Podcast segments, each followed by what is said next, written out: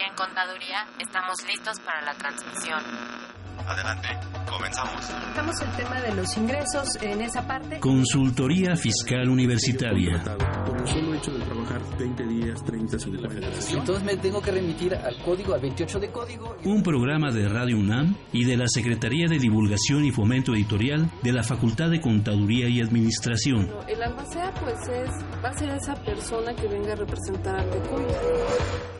Muy buen día, ¿qué tal? ¿Cómo están todos ustedes? Más bien buena tarde. Yo soy Miguel Ángel Martínez Zuc y con el gusto de siempre les doy la bienvenida a este su programa de consultoría fiscal universitaria, eh, donde el día de hoy estamos platicando de un tema, pues, ¿cómo decir? Es interesante eso que ni qué, pero a veces es un tema como que no nos gusta tocarlo porque como que estamos llamando a la muerte o algo así se siente, ¿no?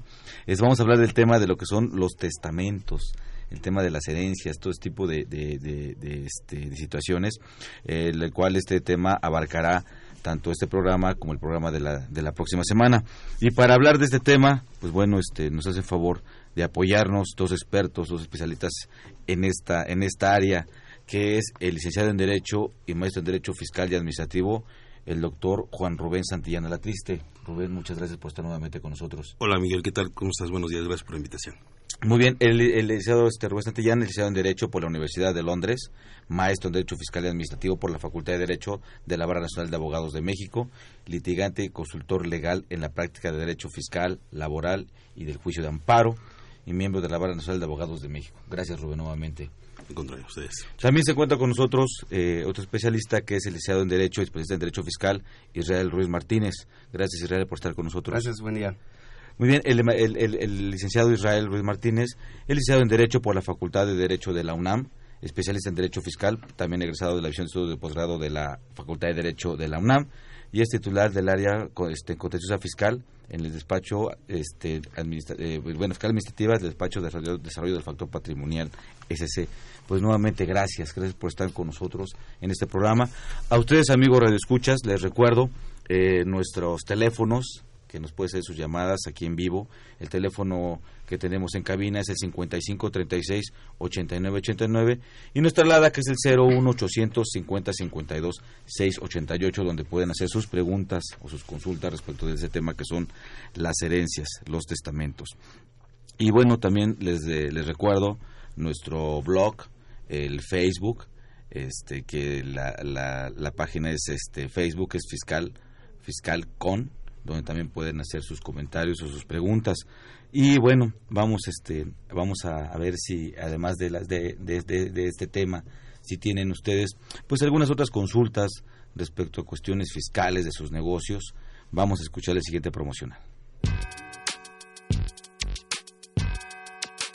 ¿Los impuestos le causan problemas? ¿Dolor de cabeza? Ay, ¿qué le puedo decir? ¿Problemas de estrés? Uh -huh. ¿Malestar estomacal? Ay. ¿No puede dormir? ¿Cuenta ovejas hasta el infinito? Basta de sufrir. Nosotros tenemos la solución. La Facultad de Contaduría y Administración te asesorará en tus obligaciones fiscales, laborales y de seguridad social, tanto de manera personal como vía telefónica. Así es, ya no te preocupes por tu declaración anual. El Departamento de Asesoría Fiscal Gratuita, que se encuentra en la División de Estudios de Posgrado, te ayudarán en lo que necesites. ¡Oh, qué bien! ¿Y qué tengo que hacer? Solo tienes que llamar al 5550 7998. Y no solo te atienden de manera personal o telefónica, también contamos con correo electrónico. Sí, escuchaste bien. Correo electrónico. Escribe a consultoriofiscal.fca.unam.mx. Con toda la ayuda que tendrás por parte de asesoría fiscal gratuita, tus malestares se irán al...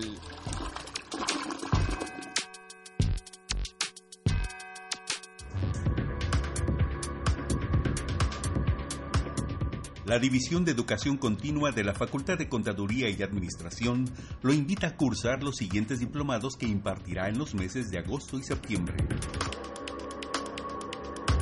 Agosto. Contribuciones fiscales. Diplomado en Finanzas Corporativas. Septiembre. Desarrollo de habilidades directivas. Emprendimiento social. Finanzas. Administración estratégica de recursos humanos diplomado de ventas basado en el servicio al cliente. También ofrece diplomados internacionales abiertos y virtuales, así como diversos cursos de actualización. Mayores informes contacto arroba dec.fca.unam.mx, teléfono 5533 1617 al 19 o en su página dec.fca.unam.mx.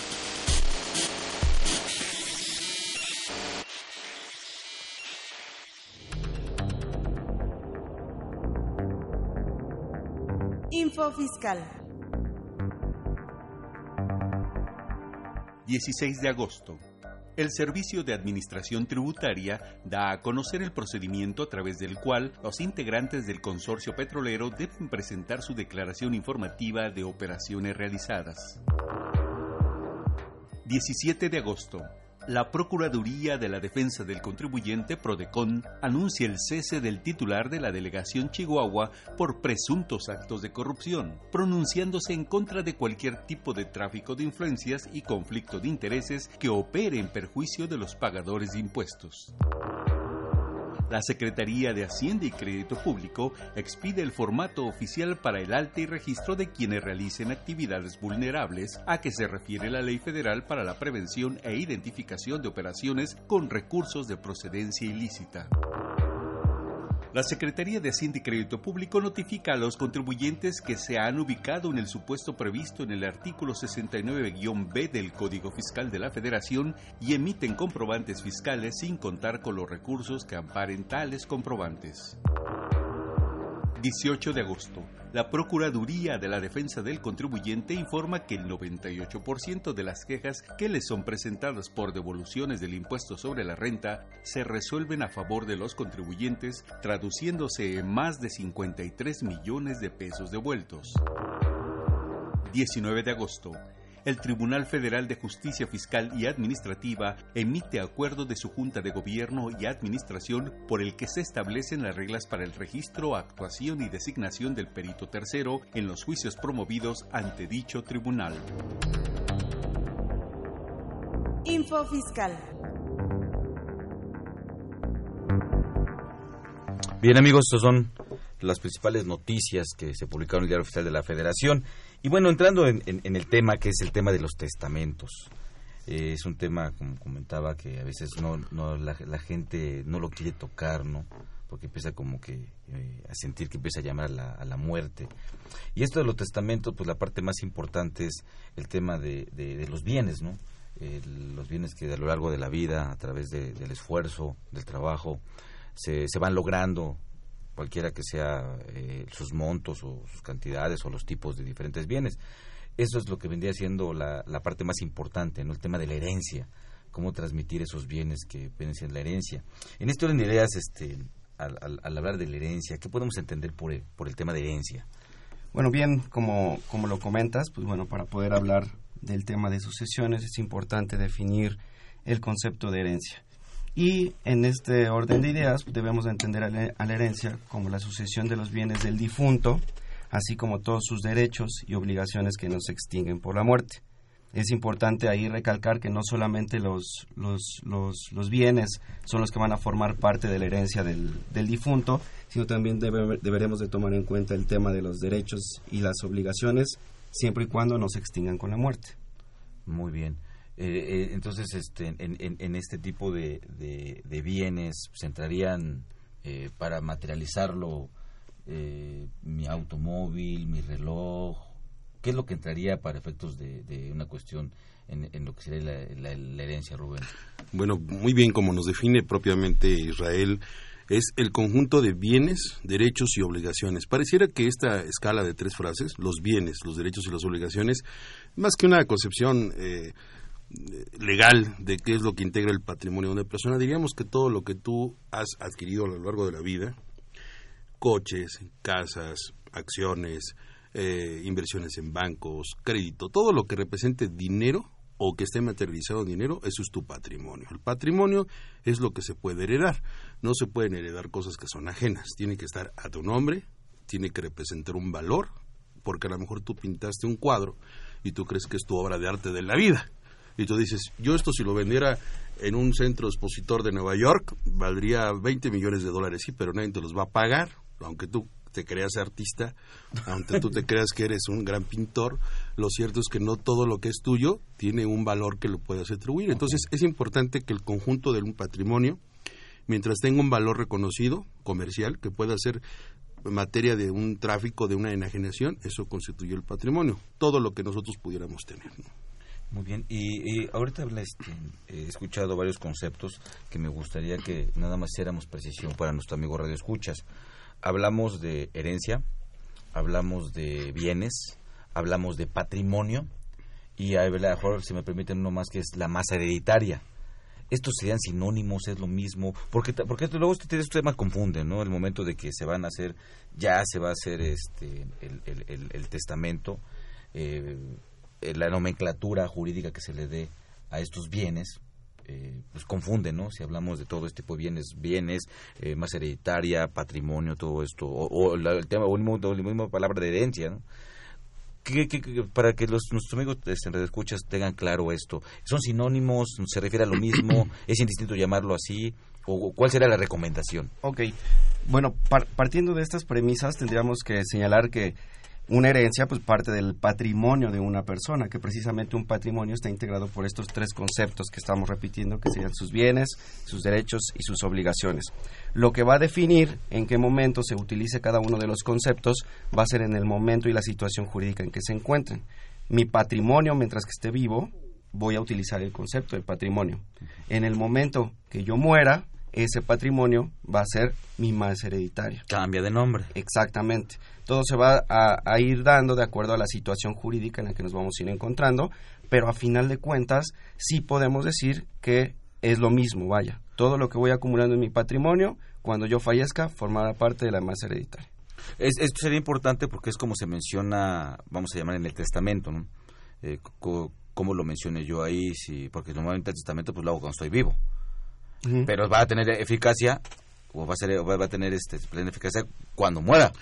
Fíjate, es curioso ahorita que dices esta concepción. Yo recuerdo cuando en aquellos ayeres cuando empecé a estudiar la carrera hace ya más de 20 años eh, recuerdo que pero no se nota eh no se nota. No se nota no, bueno es que estamos en radio estamos en, estamos en radio veremos mañana qué pasa ¿no?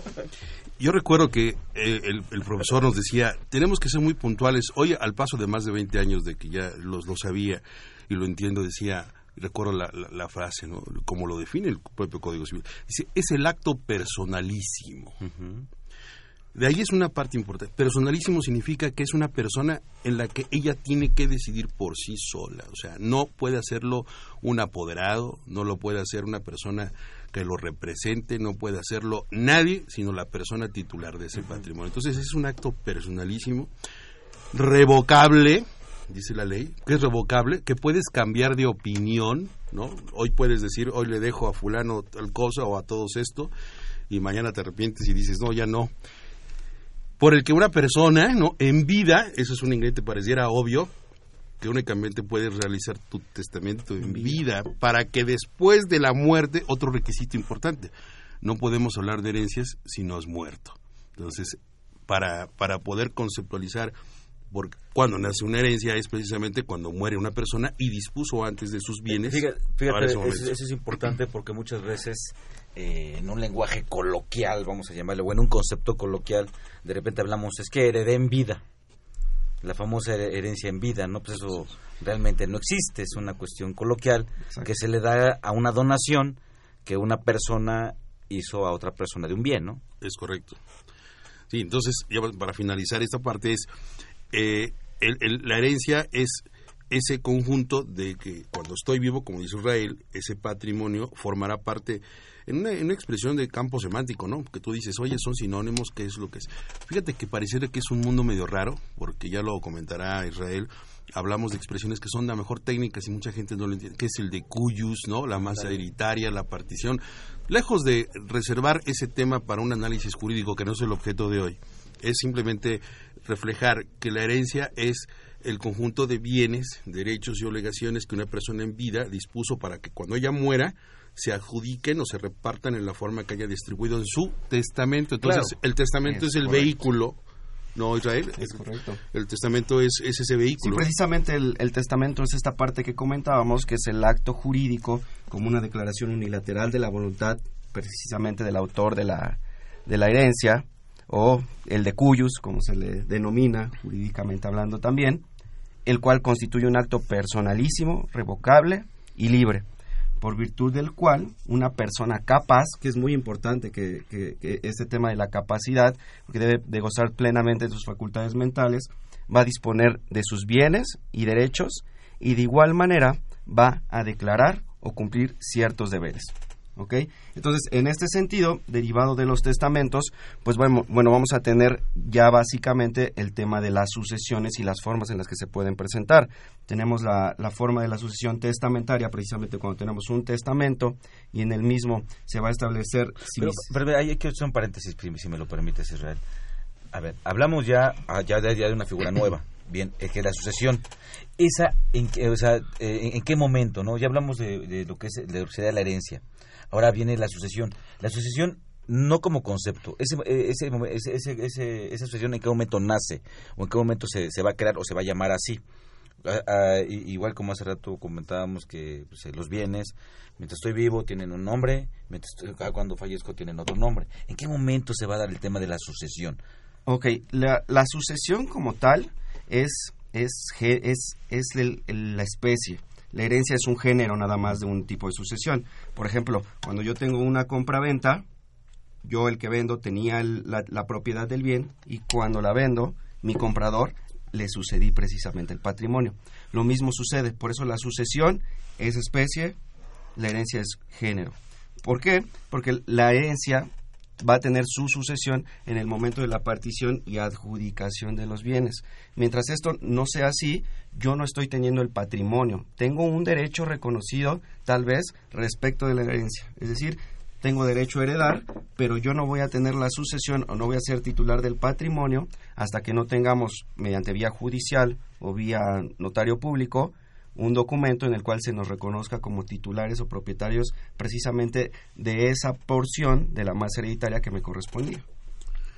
Mira, yo, si me pienso abonar en esa parte es, yo creo que nuestros re- amigos radioescuchas dirán, ah, bueno, eso será un tema de abogados, ¿no? Verlo con esta cuestión de precisión de conceptos, pero pensemos en, en- en- en una cuestión muy importante que sucede allá afuera.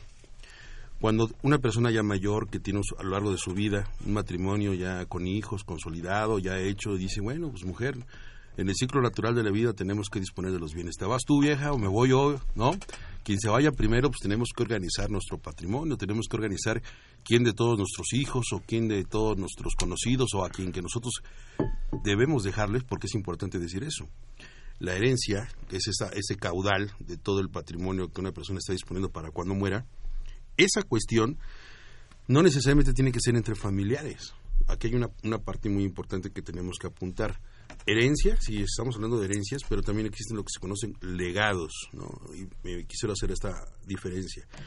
El legado es cuando tú le dejas un bien muy particular a alguien en, en lo personal. Sí, es como decir, mi casa que tengo en tal domicilio, en- ubicada en tal, en, tal, en- en tal domicilio, se la dejo a mi hijo fulano de tal, ¿no? Así es. O a mi sobrino, a mi tío, a quien sea. La herencia es a título universal, es decir, nombro, todo lo que tengo lo, lo dejo en manos de A, B, C y D. A, De B, C mis son, hijos, mis tengo una hijos. casa y mis hijos. Y a ver, de talente, pata, ¿no? peti, piti, put y lulú, ¿no? de mis cinco hijos les dejo, les dejo efectivamente cada uno mi patrimonio. Pero los hijos van a decir, somos cinco hijos, ¿sí? ¿Y qué es lo que nos toca a cada quien? Papá o mamá no quisieron particularizar qué casa, qué terreno, qué cuenta bancaria, qué coches, qué negocio, qué acciones. Dijeron, es la herencia para ustedes. O sea, en parte es igual. La herencia es en parte igual, a menos que haya un legado que es en, en forma particular. Dirían, a mi hijo Miguel le dejo la casa que tengo en Cuernavaca. Ah, ok. Oye, y, pero mi papá tenía más bienes y más... No sé, mi papá nada más te quiso dejar la de Cuernavaca. Algo le has de haber hecho en vida. Y sobre esa parte entonces se constituye un legado. Entonces hay que hablar de herencia y legados. Porque eso es muy... La gente no conoce que Claro. se pueden hacer legados correcto, y ahorrarían muchísimos problemas porque al final todos concurren, ¿no? Voraces quizás a este tema que decía Israel de cuándo puedo concurrir a suceder los bienes que antes eran de mis padres en este caso. Claro, fíjate que eh, eh, este este tema es muy muy muy delicado porque es un es, es un tema que se tiene que establecer bien, creo yo, quien va a testar, quien va a testar, quien va a hacer el testamento, pues tiene que eh, analizar bien qué tipo de bienes tiene. Porque tienes bienes que son indivisos. Y ahí dejas a, lo dejas en una a, o sea, a, varios, propietarios con una copropiedad y se vuelve complicado. ¿Cuántas veces no hemos visto o no sabemos todos, todos, todos, amigos radioescuchas este, y, y amigos aquí presentes, eh, que se pierden eh, compadrazgos, eh, cuestiones familiares, hermandad, hermandad todo eso por una cuestión de, ah, incluso de un testamento, ¿no? Ya con testamento en mano se pierden eso y aparte también se pierden querencias entre los mismos hermanos porque como bien decías, ¿no? Pues a ti no te dejó y a mí sí me dejó y, eso como que generan cuestiones muy de sentimientos, es, un tema difícil, digo, independientemente de que exista o que no exista el testamento o inclusive que vayamos en una cuestión intestada o la cuestión de los legados, pues es, es la cuestión de las creencias. Son, también aquí influye mucho el tema de los sentimientos, el que me dijo en vida, el por qué él sí, el por qué él mí no. Y pues ese, este tipo de temas, si se hace un buen testamento, en cierta medida se pueden este, solventar. Vayan, no siempre, porque como lo comentamos, nunca va a faltar quien no esté de acuerdo con el testamento, no esté de acuerdo con el legado. Y eso no, va a impedir que no se haya hecho el testamento, simplemente fue una cuestión ya de creencias, de, sentimientos, vaya. porque si no se hace un buen análisis de eso, este, creo yo, se dejan problemas. Muchos. Y, y, justamente a veces, porque a veces una de las finalidades del, testamento es justamente no dejar problemas, ¿no? O dejar los menos posibles. Pero ahí es donde yo, si me permite, no sé, mi consideración muy, muy personal, es que quien vaya a testar, haga un buen análisis de los bienes que tiene y cómo distribuirlos según ya su sentimiento, ¿no? Mira, hay un caso que quisiera rapidísimo compartirles, que es bien importante lo que dices. ¿Qué voy a heredar si no tengo bienes, dirías? ¿no? Bueno, pero tienes a lo mejor otras cuestiones, tienes derechos, puedes tener a lo mejor hasta los derechos del mismo panteón donde piensas que compraste para que te sepulten. claro. Esos son derechos, ¿verdad? De uso. Pero eh, lo voy a ilustrar con este caso real, ¿sí? Es papá, mamá, crecen, adquieren un patrimonio, un departamento en una... Eh, unidad modesta en la delegación Cuauhtémoc, en Distrito Federal, tienen ciertos hijos, muere el esposo primero, obviamente pues no hay nada que repartir, queda la situación actual, queda la mamá, trabaja, es productiva, los hijos casados ya grandes, y obviamente pues la mamá empieza a vivir, a vivir con la hija menor y con su hijo, y empiezan a tener una concurrencia nada más, pero los hermanos mayores dicen, oye, pero es que nosotros vivimos a lo mejor carencias, vivimos padecimientos de hambre, de esfuerzo, y no es justo que mi mamá, cuando no era la voluntad de mi papá, le quiera dejar los bienes a la hermana menor que no, no le costó ningún tipo de sacrificio, o a otros, y los hermanos empiezan a discutir. Entonces la mamá dice, se van muy lejos de aquí, y para evitar problemas, mañana voy con el notario. O sea, ven al, primero al señor notario como la única solución a sus problemas. Y el notario no es como un abogado, como un consultor, porque él hace un trámite sencillo de decir, ah, sí, fórmese ahí, a ver qué es lo que tiene, qué, a quién le quiere dejar. Utilizan formatos. Yo lo he visto a lo largo de estos dos años y realmente los notarios no brindan todos esa asesoría de lo que tú dices. Entonces, hacen un testamento y la señora no tiene conocimiento, no tenía conocimiento de sus bienes y designa ciertos herederos. Al momento, uno de los hijos o las hijas la hacen enojar y se desquita moralmente y dice, mañana voy con el señor notario y va con el señor notario y otra vez vuelve a pagar y cambia el testamento. Aquí se van creando expectativas en los hijos de ¿y a quién le irá a dejar? ¿Quién será la buena o quién será el bueno? ¿Seremos todos? ¿Será quien lo cuidó al último? ¿Será el que siempre lo vio?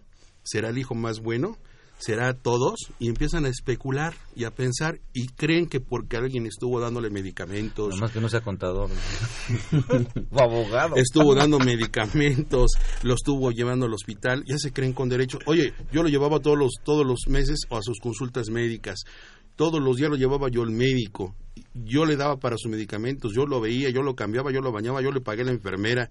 Oye sí pero tú crees que por estar esperando eso tiene la obligación entonces, eh, para ir finalizando en esta parte, ¿qué sucede? que al final ciertos hermanos creían que los beneficiarios de esos bienes inmuebles iban a ser otros hermanos. Cuando se dan cuenta de esta situación, ¿qué sucede? Que la mamá no le dejó ni a quien menos pensó y dejó a la peor. Y la peor, ¿qué creen? Con toda la voracidad, corriendo a todo mundo de su casa, sacándolo. Y no sacaba a la mamá, que yo creo que hasta provocó hasta su muerte, porque realmente con Es que en, ese caso, Rubén, también inciden los valores personales, ¿no? Claro. O sea, tú como persona, tú como hijo, tú como padre, tú como hermano, tú como todo eso, ¿no? Pero ahí sí son temas tanto cuanto más escabrosos. Es que herencias se producen muertes, Claro, sí, es correcto. asesinatos, ¿cuánto? Eso lo podemos nosotros saber. Inclusive hasta por herencias, ¿no? Inclusive uno, uno de los temas que el, que, el, que, el, que el propio código nos prevé es el tema de los delitos en contra del, del autor de la herencia, ¿no? Claro. Y que si tú lo matas, si tú atentas en contra de él, o si inclusive haces cualquier acción, lo denuncias, cuando son meras calumnias y demás, pues bueno, perderías ese derecho que tienes sobre la herencia, ¿no? Aquí está, esta, esta hija que vivía con esa mamá sabía que tenía un problema de lesión eh, vascular cerebral y no le dijo a los demás hermanos. Lo cayó, lo aguardó y sabiendo que su madre era inminente a la muerte, lo cayó. Llegó el momento, que ya- sabía que la mamá estaba enferma, que necesitaba tratamiento y no lo compartió. La madre muere y ella se queda. ¿Por qué? Porque tenía información. Aquí un mensaje a, a nuestros amigos. Es importante revelar a nuestros hijos que hay testamento. Solamente decirles si hay testamento, no cuál es el contenido del testamento. Es correcto. ¿Dónde debo guardarlo? ¿Quién debe tenerlo? ¿Quién de mis hijos es el más moralmente íntegro para poder hacer frente a la decisión de papá o mamá?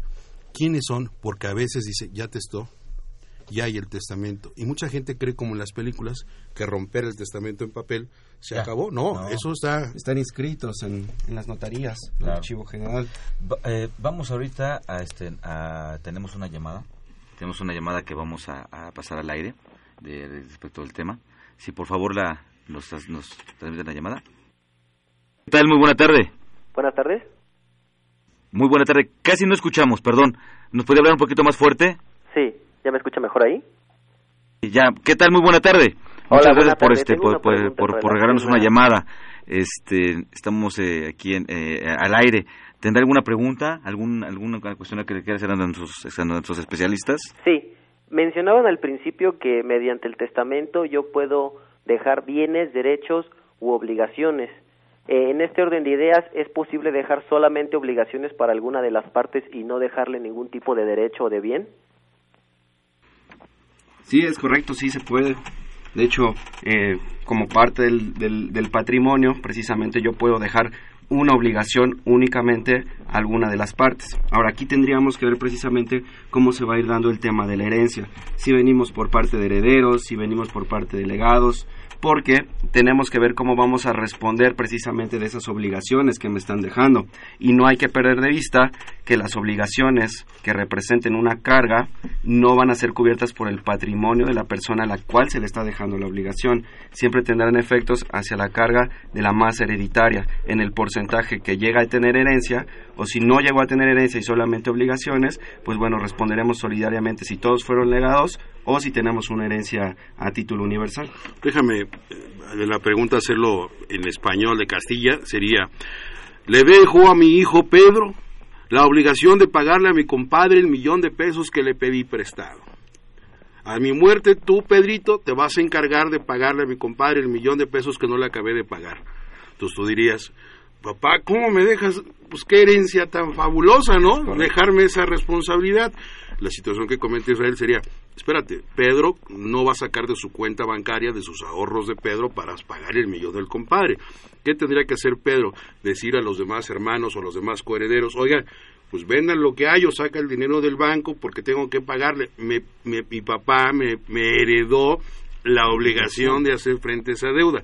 En la realidad, ¿qué sucede? Lejos de que esté en la ley que se pueda, existe un freno o una, una forma de decir no, se llama el repudio de la herencia, es decir, no todos estamos obligados. Imagina que tu papá te diga, a ti te dejo esa casa y te dejo estas deudas. Uy, valiente herencia, me O sea, dejaste más tiene que deudas. ser aceptado por el Claro. heredero o el legatario. No, no porque me nombre alguien heredero, ya tengo que soportar esa carga o ese beneficio. Claro. Yo en un momento digo, ¿sabes qué?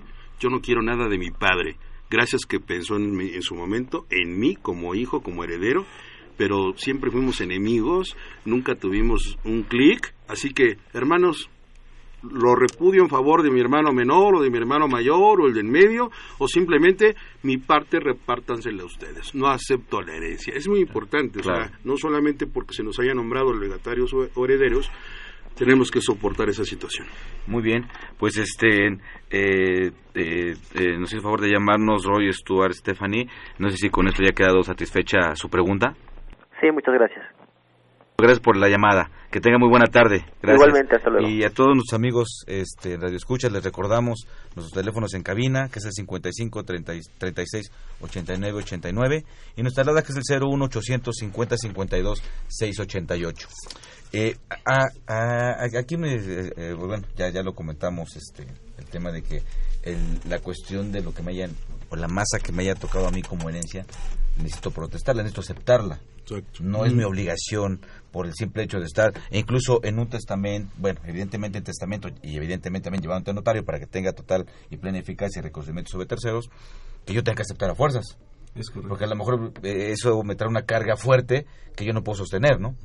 A lo mejor se me convierte en un elefante blanco que, pues bueno, pues es la voluntad, pero yo no puedo sostener este esa casa en Cuernavaca que me dejaron, ¿no? Hijo, la casa de la familia de campo que por años y generaciones ha sido de la familia, te encargo que la mantengas y, no la vendas y que la cuides. Oye, no, papá, de mantenimiento son casi 50 mil pesos mensuales, no podría, claro. Inclusive no nada más para el tema de los herederos, también hay que tener muy presente el tema de los que son los administradores precisamente de la masa hereditaria en lo que se hace la partición y la adjudicación, también se plantea este tema, porque hay veces que la herencia es tan grande y su administración conlleva tanto esfuerzo, tantos recursos, y no recursos en el sentido de que no se puedan tomar de la masa hereditaria, sino a final de cuentas un esfuerzo y, un, y, una implementación inclusive de pocos recursos míos para poder estar en la marcha, en la marcha de la administración. Y el propio código lo prevé. Cuando esta administración, cuando esta carga que te dieron como albacea rebase tus posibilidades, inclusive económicas, la podrás rechazar sin ningún perjuicio de no poder heredar. Porque por ahí también tenemos cuando te vuelves incapaz por eh, no aceptar los cargos que se te pusieron en el testamento. Pero, se me ocurre una pregunta, es que luego se me, si, no lo saco, luego se me va. Si vamos a suponer que a mí me dejan X cosa de, bienes, yo puedo decir, acepto, lo acepto o no lo acepto primero, ¿no? Tengo ese derecho. Pero también tengo yo el derecho de decir, ¿le acepto nada más una parte y esta parte no? O no sé, sí, sí o sea, o sea podría yo decir de, de, del bien que me dejaron. Nada más acepto el 50%. Sí. O acepto el 20% y el otro lo paso en función de otro de los herederos, otro legatario. O puedo darlo a alguien más que no esté en el testamento. O sea, que no sea ni heredero ni legatario. ¿Puedo hacer eso? Ok. A la primera pregunta, sí se puede hacer bueno, va a haber supuestos. Por ejemplo, si me dejaron dos cuestiones que son a título gratuito, yo puedo tomar una sí y una no. Pero si tengo dos situaciones, eh, me están dejando dos bienes, uno es a título oneroso porque implica un gasto y otro es a título gratuito, no puedo dejar la de a título oneroso y quedarme la de a título gratuito. Forzosamente tendría que cargar las dos o si no, repudiar las dos. Eso por, una parte, por disposición de ley. Ahora, también vamos a tener aquí reglas que nos maneja el propio código para efectos de herederos y legatarios. ¿Por qué? Porque también aquí nos van a permitir tener este, cláusulas dentro del testamento que sean alternativas para que tú puedas decidir o esta situación o esta situación. Cuando se trata de herederos, el heredero tendrá la oportunidad de dar el bien de menor valor a los demás ¿ok? Y cuando se trate de legatarios, ellos tendrán la oportunidad de decidir el bien de mayor valor cuando se los hayan dado a elegir. Eso por lo que respecta a la primera pregunta que, que, que, me realizas. Y por la segunda pregunta, en razón de que si yo puedo heredar para que después a su vez él herede a otra persona o se le dé a otra persona, eso está prohibido. En términos del Código Civil, esto se maneja como fideicomisarias, reglas fideicomisarias o cláusulas fideicomisarias que están prohibidas y esto se prohibió porque en el bueno es bien esto desde el derecho romano pero es que el tema no es abarcar la riqueza está prohibida abarcar la riqueza de todo entonces si yo te, heredo a ti y te digo pero tú no puedes disponer de eso que te estoy heredando ¿eh? ¿qué sería eso de abarcar la riqueza perdón como concepto acaparar acaparar la riqueza o sea que nunca que nunca repartas el patrimonio que tú tienes. O sea, que siempre lo conserves, lo conserves, lo conserves. No hay un, no hay, no hay un flujo de riqueza. Pero mira, ahí, lejos de esos, y déjame ponerlo de esta manera, hay muchas cosas en el Código Civil, ¿no? O en la doctrina que, que sí están, y efectivamente esto viene desde nuestro derecho, es románico, germánico francés, es decir, tiene bases de esos... eh, tiene bases Ahora románicas, ¿no? tiene bases en el derecho romano y todos nuestros postulados, basen- pero la realidad es otra, Miguel. Déjame tomar esas partes en una realidad. Tú dices, hablamos de juzgados y para no confundir a las personas que nos escuchan, creo que es un tema muy importante ahorita decirlo. Un testamento es como comprar tranquilidad en vida y saber que a la muerte tus hijos o tus herederos o tu esposa o la gente que hayas designado como las personas que van a ser ahora los nuevos propietarios o poseedores de tus bienes, no van a tener problemas. Primera lectura de, esta, de este encuentro sería, ¿qué es el testamento? Es un medio por el cual una persona da seguridad para que a su muerte sus bienes, derechos y obligaciones queden en manos de quien haya elegido sin necesidad de ir a una contienda judicial. Si no hay testamento, si alguna como sucede allá afuera, realmente hay gente que por ignorancia, porque no tiene dinero, porque no tiene bienes, hizo un terreno, no está su nombre, y dice, ¿cómo voy a heredar lo que no nunca regularicé? Y sucede allá afuera, tú llegas a un terreno, una familia construye es su casa, y ese terreno nunca estuvo nombre de ese papá y de esa mamá, y cuando mueren dicen, pues yo qué voy a dejar si no está mi nombre. Nunca se regularizó, nunca se hicieron este tipo de acciones y lo que realmente estamos viendo es que hay un derecho, hay un derecho de poseer, hay una posesión, hay una situación que se puede dejar a los, a los vivos, a la gente supérstite. El problema es, cuando voy con un notario, cuando voy, que hablemos nosotros aquí de que el código y el juez y esas situaciones, no significa que estemos en guerra. Déjame decirlo en español de Castilla, sería, cuando vamos a un juzgado a ver quién tiene mejor derecho para ver quién debe tener qué y en cuánto de lo que dejó papá y mamá, porque no dejaron testamento, eso es un, una pelea, eso es una pugna que reconocerá un juez de lo familiar para resolver conforme a todo lo que está alegando, por ejemplo, Israel, que dice tomar en cuenta, designará.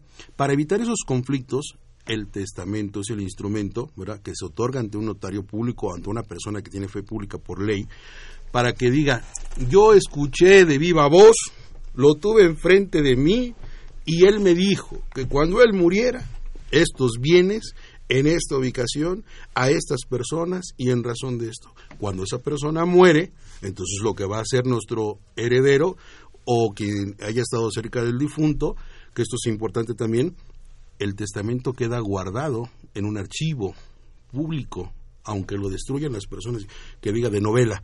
Ya ya encontré ya encontré dónde guardó mi papá el testamento. Mis hermanos nunca podrán tener esta vivienda. Ja, ja, ja. van los culca y lo roba. Qué sucede eh? lo roba lo rompe lo quema. Pero no sabe esa persona en su ignorancia que ese testamento que se otorgó ante notario público quedó en un archivo. Así que cuando alguien denuncia a Israel, nos dirás esa parte de cómo se procede, pues saldrá a la luz, ¿no? Oye, ya que estamos hablando de esos temas, igual también pasa en las películas, ¿no? Que para que yo pueda heredar, me tengo que casar con alguien. Y si no, No, me caso, puede. o si no tengo un hijo, o sea, no, no voy a tener, no voy a heredar, ¿no? O viceversa, ¿sí?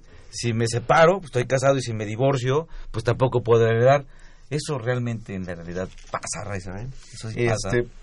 Pues no dudo que pasa en la realidad, de que debe de pasar o, o- o inclusive como lo manejábamos, de una cuestión de mis deseos para cuando yo muera te lo puedo decir de vida. E inclusive en mi testamento yo lo puedo poner. Te voy a heredar mi casa o te la voy a legar siempre y cuando no te cases, siempre y cuando tengas tres hijos. Es- este tipo de, cláusulas que se ponen en los testamentos no nos van a invalidar o van a hacer nulo el- el propio testamento lo que van a hacer es que se van a tener por no puestas.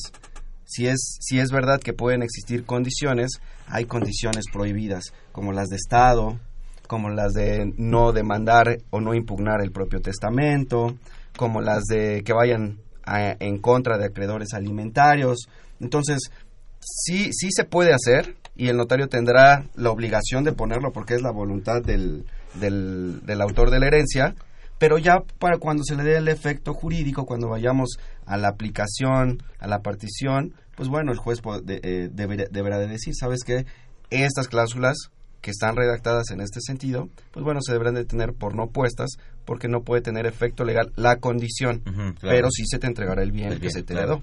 Ah, por eso les decía es- que... es- es- es- es- perdón, es lo que es lo más importante, ¿no? La voluntad respecto del bien, del de cuyos o del muertito. Por eso te decía que es muy importante que los notarios puedan consultar y asesorar a la gente que concurre con ellos. ¿Por qué? Porque la gente le hace el formato. Es acercarse a quien... a- ¿Cómo? A ver, vamos a hacerlo así. Oiga, me interesa, quiero Perdón, heredar. Perdón, Rubén, Sí. te voy a interrumpir un momento, perdón. Vamos a ir ahorita a nuestra cápsula de, de- de Calvario Fiscal y continuamos con el tema, ¿no? Perfecto. Sí, perdón. Bien. Adelante, por favor. Bienvenidos a otro programa de los verdaderos cuentos del tío Pepe. En esta ocasión les contaré la verdadera historia de por qué la reina malvada mandó matar a Blancanieves. Dime, espejo, ¿quién es la más bella de este reino? Pues, pues la última vez no me fue tan bien, ¿eh? Miénteme, que tu maldad me hace feliz. Entonces eres tú la más bella, malvadota reina. Y dime, espejo, ¿quién va a ser la heredera de este reino cuando muera mi esposo? Otra pregunta que no me gusta contestar. ¿Por qué, espejo? Pues es que no vas a ser tú. No, entonces ¿quién? No me vayas a decir que la tal Blancanieves. Es la Blancanieves la única heredera. Mientes, espejo, otra vez. No, mi reina, en serio. ¿Por qué? Si le he dado los mejores años al decrépito ese y no me deja nada. Pues solo recibirás un legado. ¿Un legado? Velo del lado amable. ¿Tiene uno? Sí, no vas a pagar impuestos. Mejor te quiebro. Bueno, pensándolo bien, mejor me quiebro a la Blancanieves esa. Así el rey tendrá que cambiar el testamento y seré la única heredera. Excelente idea, mi reina. Así tendrás todos los derechos y obligaciones que te da el testamento. ¿Obligaciones, espejo? ¿Cuáles obligaciones?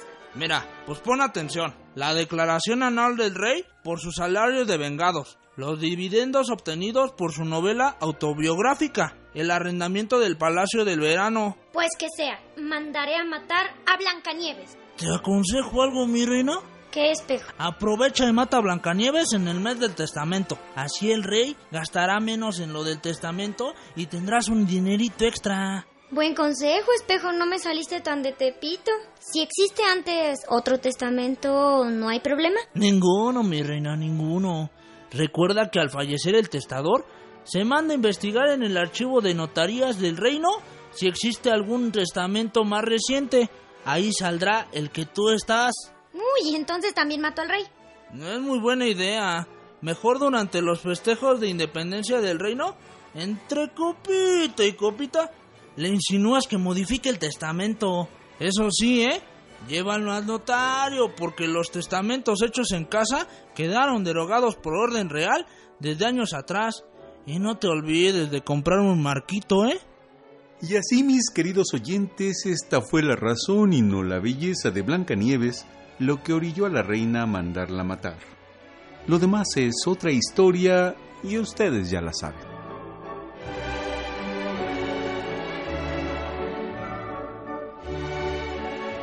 Muy bien. Ya se veía que no todo era por la belleza. Así es. Y fíjate que a propósito de eso, a veces la realidad supera la ficción. Es cierto. Y ahorita que mencionaban eso, en nuestro siguiente programa que lo, lo, lo anunciaste será la próxima semana en radio, pues veremos efectivamente que no solamente cuando mueres se acaban las cuestiones, en cuestiones fiscales, los impuestos. Decía, Correcto. decía que... Estamos mo- hablando de las cuestiones tranquilas, faltan las cuestiones tristes. Aguarda el siguiente programa. No, no, decía- es que esa es, un- es una situación que en vida también se tiene que planear patrimonialmente tu vida, porque no solamente dice, solamente hay dos cosas seguras en esta vida, morir y pagar impuestos. Y yo digo, mentira, ¿no? ¿Por qué? Porque aún después de muerto sigues pagando impuestos, que ese es el motivo de este programa. A ver, bueno, de nuestra parte compartir esta introducción. fiscalmente no No, hay responsabilidades que les iremos abordando en la siguiente semana, hemos puntual en el contexto fiscal, porque sí, la herencia es que es causa impuestos o no causa impuestos, los legados están exentos de pagar impuestos. ¿Cuál es la responsabilidad del registro federal de contribuyentes? O sea, ni muerto te salvas de pagar Ah, tributo ni tener consecuencias fiscales, Miguel. Sí, es, es correcto, como lo, lo, lo platica bien aquí el licenciado Rubén. Pues el tema de, de, como lo decíamos al principio, ¿no? las obligaciones que no se extinguen con la muerte y el tema del, de, de las obligaciones fiscales no tienen este carácter. Pero bueno, será tema del, del siguiente programa. Bien, vamos a unas preguntas de, de que nos han hecho amablemente nuestros amigos de Escuchas. Nos habló la señora Silvia Juárez. Ella comenta, dice, hizo, hizo, un, ella hizo un testamento, pero quiere cambiarlo y debe dar aviso para hacer ese cambio. O sea, para hacer otro. No, regularmente, bueno, si ya, eh, ya hizo con un notario, el notario uno de su localidad fue y dijo que los herederos serán estos, estas personas y de estos bienes. Y se arrepiente a la siguiente semana, puede ir con el mismo notario y va o va con otro. No hay que hacer aviso ni dejar sin efectos. La clave es el último en fecha, el más reciente, como dice la cápsula, revoca el anterior sin mayor tramitología. A ver, aquí hay este una pregunta. Dice, nos habló el señor Eduardo Gómez pregúntese, ¿puede dejar una casa a seis hermanos para que les toque la sexta parte, evidentemente, de la casa? Claro. ¿Cómo le hago y cómo cuánto cuesta? Bueno, es de sí se puede.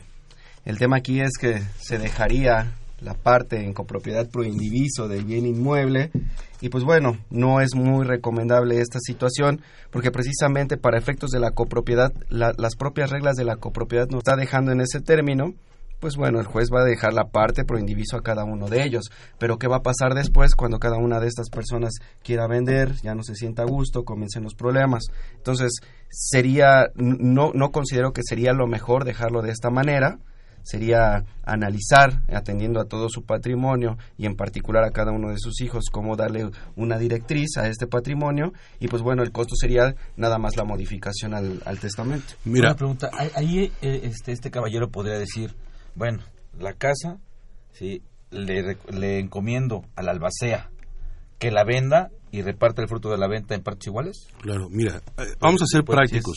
Como consultores tenemos que dar una salida porque a veces se piensa en lo, en, lo, en lo plano de las cosas, ¿no? Son seis entre seis hijos, pero vamos a explicar.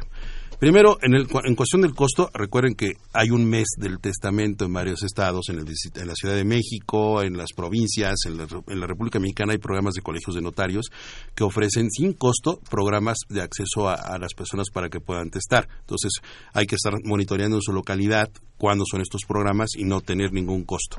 En cuanto a qué es conveniente, si son seis hijos o diez, yo no recomendaría eso como ustedes bien lo apuntan. Miguel, más bien a lo que acabas de comentar, fíjense, un caso real. Ocho hijos, una casa que vale dos millones de pesos. Si tú divides los dos millones entre los ocho hijos, pues sí, aritméticamente sabemos cuánto les corresponde a cada uno, pero ¿qué crees? En esa casa nada más viven tres hijos. Hicieron tres familias. Los otros cinco ya hicieron su patrimonio, se fueron a otro estado, mueren y dicen, oigan hermanos, yo soy el, el, un octavo, acá está el quinto, el cinco octavos, oye, eh, eh, cuatro octavos, oye, dos octavos, por no decir nombres. Ustedes están ocupando la, casa que es de nosotros, ¿no? Pero ¿qué haces tú aquí, carnal? Si no vives aquí, tú ya hiciste tu casa. Digo, son las respuestas que suelen dar, ¿no? tú ya tienes tu casa, tienes lo tuyo, nosotros no. El error que no previeron los padres al haber hecho testamento o haber, habiéndolo hecho es, oye, con lo que les toca, si les tocara de a 100 mil o de a 200 mil pesos, no se compran ni siquiera un guacal en ningún otro suburbio de la ciudad. Entonces, el problema es que vas a dejar viviendo a los, demás, a los demás hermanos en ese predio cuando tienen la parte alícuota que te corresponde alícuota, es decir, la parte que no está dividida físicamente, pero que en derecho le corresponde. No, lo más sano es decir que eso sí se puede establecer en el testamento, respondiendo a tu pregunta, es de la, de la casa grande, ¿no? La casa de la familia, se deberá poner a la venta en un plazo de un año y con su producto en líquido dar a cada uno una parte. Los hermanos que están ahí podrán repudiar o podrán, eso ya es una situación, no es recomendable desde mi punto de vista cuando hay más de dos o tres hermanos y el predio no vale una cantidad significante y no todos habitan en la misma, dejar esto en partes iguales es un error la recomendación es, sí, el notario nos ayuda a dejar eh, en, forma pública la última voluntad de las personas, pero hay que acercarse a un, abogado o a un buró que ofrece la facultad, incluso la Facultad de Derecho eh, ofrece asesoría en esta materia, hay otras instituciones donde hay que consultar patrimonialmente todos estos efectos. Ese era el mensaje de, mi parte de decir, no el notario soluciona todo, el notario no es un consultor, no lo hacen todos, y valdría la pena que la gente primero se asesore, consulte cuál será la ventaja para que cuando muera realmente quede tranquilo, ¿no? Hay varias alternativas, ¿no? A, Así es. A la, a la- a la- a la pregunta de este caballero. También nos hizo favor de, de- de llamarnos Norma Gómez. Dice ella que compró un inmueble y quiere dejárselo a su hijo. Dice, la, le aconsejaron hacerlo por nuda propiedad. Dice, pregunta ella, ¿cuál es la diferencia con la herencia? Eh, la nuda propiedad es una, una propiedad tiene tres partes, el derecho a usarla, a gozarla y a disfrutarla. Disfrutarla es la única cualidad que tiene quien es dueño. Así que cuando le dicen déjale la nuda propiedad significa que él es el dueño, pero el derecho a usarla y gozarla quedará en la señora hasta que muera. La herencia tiene que morir para que su deseo se, se cumpla en que su hijo se vuelva propietario. Y en vida es lo que los notarios también a veces sugieren, que esto también desde mi punto de vista es criticable, los famosos usufructos vitalicios. Es muy común que un notario diga, señora, señor, no se preocupe, déjele el usufructo vitalicio, quédese usted como este con la propiedad, con la, con la propiedad, su hijo puede usar y gozar o viceversa, y cuando usted muera se reúnen en una sola persona en su hijo las tres características, puede usar, gozar y disfrutar, porque si no, usted le dice que ya le heredó, el muchacho va a estar esperando a ver a la hora de su muerte, porque eso pasa. O dos, si usted le dona a su hijo en vida, su hijo al rato se vuelve valiente, o sus hijos, y la sacan de su casa. Y si Ah, su ¿a ma- pasa eso? La realidad supera la ficción. Entonces, la recomendación es no hagan donaciones en vida a los hijos, la verdad. No donen a sus Hay hijos. Claro, no, no. Cría cuervos y, y verás sus alas volar. Entonces, no hagan, desde mi punto de vista, no todos los casos, no hacer donaciones, los usufructos consultarlos previamente, la herencia también consultada y los hijos realmente una cosa son en el aspecto moral, familiar y otro el jurídico, porque cuando sea el problema legal tú ya estarás muerto. No tú, Miguel, me refiero el testador, ¿no? Lo más complicado es el aspecto personal. Así es el es. más complicado. Bueno, eh, hay, hay otra pregunta más, nos habló Rubén García. Eh, pregunta, eh, si quiere darle dinero a su hijo en vida, ¿cómo se maneja? ¿Qué impuestos había que pagar o si se encuentran exentos? Ok, bueno, las donaciones entre padres e hijos vivos se encuentran exentos de pago de impuestos sobre la renta. Entonces, con la donación ahora dependería a ver si su hijo es menor o mayor de edad, precisamente para ver la cuestión del, del contrato, cómo sería esta situación. Pero bueno, a final de cuenta, aunque también su hijo sea menor de edad, iría libre de impuestos. No, no hay ningún problema, lo establece eh, Ley de Impuesto sobre la Renta. En el artículo 93, fracción 26 o 27. sí, exacto. Muy bien. También nos hizo favor de llamarnos José Rodríguez. Y él pregunta, ¿qué es más conveniente hacer, legado o dejar herencia? ¿Ambos se tramitan ante notario? Sí, Adelante, Israel. bueno, este recomendable, pues bueno, es lo que platicamos. Tendremos que, que ver la situación particular de cada uno de los autores de la herencia. Recomendable más el tema del- de los legados. Yo lo, lo recomiendo mucho más porque así ya sabes en particular qué le toca a cada una de las partes. Y aunado a esta situación, cuando todos son legados, también de las obligaciones participan en la de manera proporcional en la parte que le corresponde el legado. Entonces, considero que es mejor siempre y cuando se dispongan de todos los bienes, porque también hay que tener presentes, muchas veces eh, se nos olvida que por ahí éramos socios de alguna sociedad anónima, de algún tema de estos, y por ahí tengo unas acciones, entonces, aunque todos mis bienes inventariados los hice bien y los dejé en legado, si por ahí olvidé algún tema de, de un bien, pues esto, es- esto nos traería como consecuencia forzosa la vía intestamentaria por la parte que no se dejó dentro del, del testamento para efecto de, los legados. Entonces tendríamos ahí una vía mixta entre la, en la, la vía testamentaria para efecto de los legados y la parte que se omitió. Entonces, siempre más recomendable los legados, pero siempre y cuando se incluya todo, todo el patrimonio. Sí, además de que en la ciudadanía tenemos gente que tiene un patrimonio modesto, pero también hay gente que, la que tiene realmente muchos bienes, la que tiene mucho patrimonio, realmente tiene la posibilidad de consultar asesores, ¿no? A quien pueda acercarse y diseñarle un plan de protección patrimonial para después de la muerte. Pero aquellos ciudadanos de a pie, que yo siempre digo, que no pueden pagar consultores, que no saben, que no tienen esa cultura porque creen que hacer testamento es anunciar o llamar a la muerte, ¿qué es lo más recomendable? Pensar que hay estas vías. El legado es decir, a mi hijo fulano de tal le dejo esto, a él la cuenta de cheques, a él la casa, a él los coches, a él el negocio que tengo de la senaduría. Cuando tú particularizas en tu hijo tu pequeño patrimonio es mucho mejor y aclaro. no porque estemos hablando de un testamento y se tenga que tramitar en un juzgado, si se denuncia, que es denunciar, es poner en evidencia que alguien murió y que queremos acceder a sus bienes por vía de su voluntad si la dejó. El notario también hace las veces de, de tramitólogo en esta situación cuando ya se denuncia ya no tenemos que ir a juzgados ni pensar que porque estamos en el Tribunal Superior de Justicia ya tenemos un problema. Lo recomendable es que teniendo el testamento, el notario se encarga de hacer todos los trámites, las, las etapas que lo constituyen. Israel, e, e, e, inclusive tocando este tema precisamente, en 2004, septiembre de 2004, hubo una reforma al código donde se prevé un procedimiento especial para los intestados que va precisamente dirigido a esta parte de la población, como lo comenta el licenciado Rubén, de los que vamos a pie este, precisamente porque no debemos entender el tema de acudir a un juzgado como una fase contenciosa, una fase de pleito en todos sus aspectos. También hay veces, me imagino que, que debe de existir, donde todos los herederos están de acuerdo cuando no hay un testamento. Entonces, este procedimiento que dice, a ver, cuando tú estés de acuerdo y todos tus herederos estén de acuerdo, cuando ya exista el nombramiento de una albacea y todos sean mayores de edad, acudan conmigo y en una sola audiencia vamos a resolver el tema de la sucesión y va a tener sus cuatro etapas. procesal, ¿no? Exactamente. Y entonces estamos en un juzgado, sí, pero no estamos en una cuestión contenciosa, que, que va a llevar todas sus etapas procesales de la sucesión, se va a abrir la sucesión, se van a hacer los inventarios avalúos, administración, partición y adjudicación, sí, pero todo en una sola audiencia puede pasar. Entonces, esto va encaminado precisamente para estas personas. Muy bien, pues amigos redescuchas, este, hay, algunas preguntas más que las contestaremos para el día de mañana, tampoco sí. de tiempo, las, este, las dejamos para mañana, pero sí quisiera comentarles que también tuvimos el, gusto de que nos, nos, nos, llamara el señor Jorge Flores y la señora Teresa Velázquez. Ella, ella me solicita que se hacen favor de repetir sus nombres y algún teléfono o un correo. Las dos, las dos personas preguntan lo mismo, son tan amables. Ok, bueno, de mi parte, mi nombre es Rubén Santillán Alatriste, mi correo electrónico es gmail.com Creo que es el mejor vehículo para contactarme, Israel. Ok, mi nombre es Israel Ruiz Martínez y mi correo electrónico y de contacto es Israel-Ruiz-Martínez 99 hotmail.com.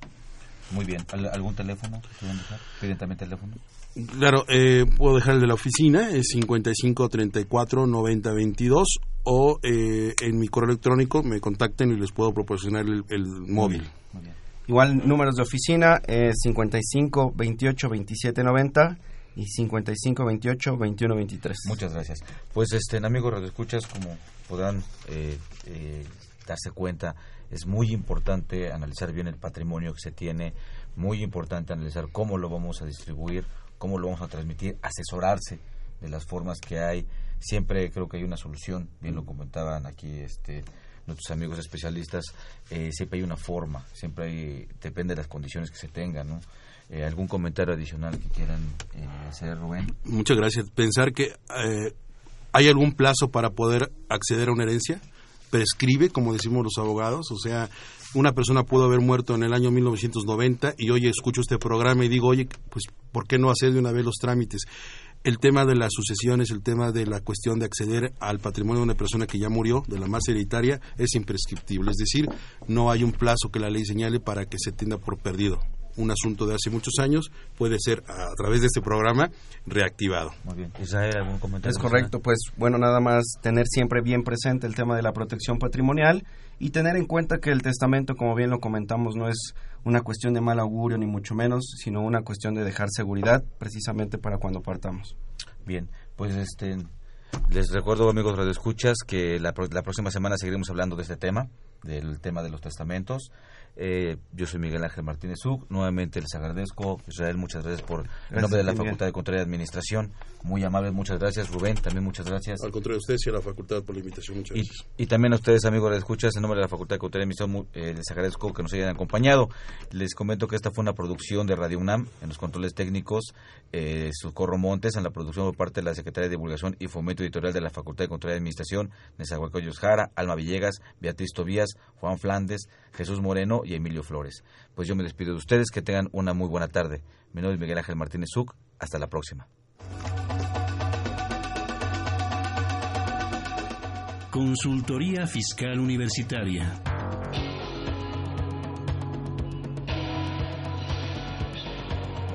un programa de Radio UNAM y de la Secretaría de Divulgación y Fomento Editorial de la Facultad de Contaduría y Administración.